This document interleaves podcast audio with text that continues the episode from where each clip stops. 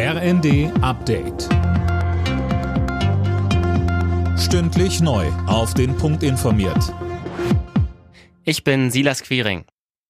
Das Gutachten einer Sachverständigenkommission zu den Corona-Maßnahmen hat unterschiedliche Reaktionen ausgelöst. Vertreter der Koalition begrüßen die Ergebnisse. Es gibt aber auch scharfe Kritik, Sönke Röhling. Ja, dass Masken am besten wirken, wenn sie richtig getragen werden, ist jetzt nicht so eine große Überraschung. Und ansonsten kam da ja nicht viel heraus, weil Daten fehlen oder man nicht genau sagen kann, was welche Maßnahme genau bewirkt hat. Bayerns Gesundheitsminister Holleczek kritisiert deshalb, dass der Bericht mehr Fragen aufwirft, als er beantwortet.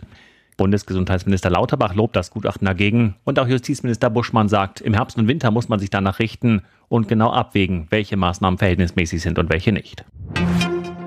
Ab dem kommenden Jahr will die Bundesregierung die Schuldenbremse wieder einhalten. Das Kabinett hat heute den Haushaltsentwurf von Finanzminister Lindner gebilligt. Der plant mit einer Neuverschuldung von 17 Milliarden Euro nach rund 140 Milliarden in diesem Jahr.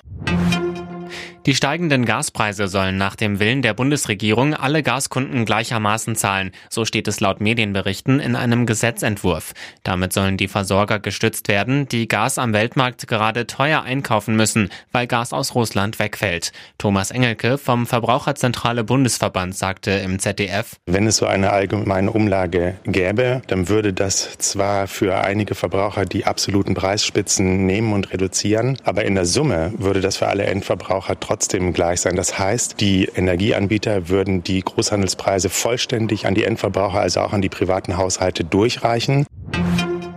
Ein Dreivierteljahr nach einem Referendum für die Einführung der Homo-Ehe in der Schweiz haben die ersten gleichgeschlechtlichen Paare den Bund fürs Leben geschlossen. Die Schweiz ist eines der letzten Länder Europas, das die Homo-Ehe eingeführt hat. Alle Nachrichten auf rnd.de